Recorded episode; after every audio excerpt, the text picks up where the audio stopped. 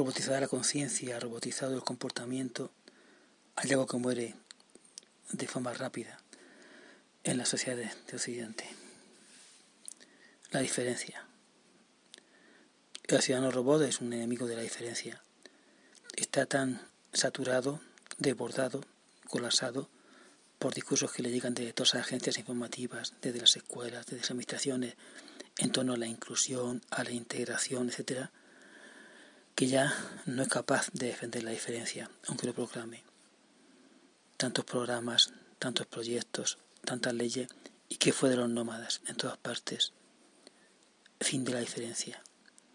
Tuvieron su residencia, tuvieron su integración, su inclusión, sus escuelas y murieron como culturas nómadas.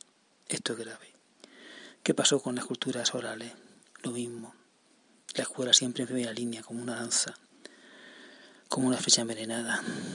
Todos somos ahora escriturales, todos somos gente de la escritura, del alfabeto. Fin de la diferencia oral, como fin de la nómada. ¿Qué pasó con la gente de los suburbios? Porque en muchas partes del mundo, en las afueras de las ciudades, también se creaba una especie de subcultura, y no me gusta mucho el término, de una cultura a otra, que tenía aspectos muy, muy bellos, muy hermosos, a veces de cooperación, de ayuda mutua, de diferencia, de una reivindicación orgullosa de su distinción. Cada vez más llegan ahí los programas urbanísticos, asistenciales, socio, psico, terapéuticos y se convierten en un barrio más de la ciudad. Muerte de la diferencia suburbial. Así en, en todos los casos. El ciudadano robot está programado de alguna manera para destruir la diferencia allí donde la nota.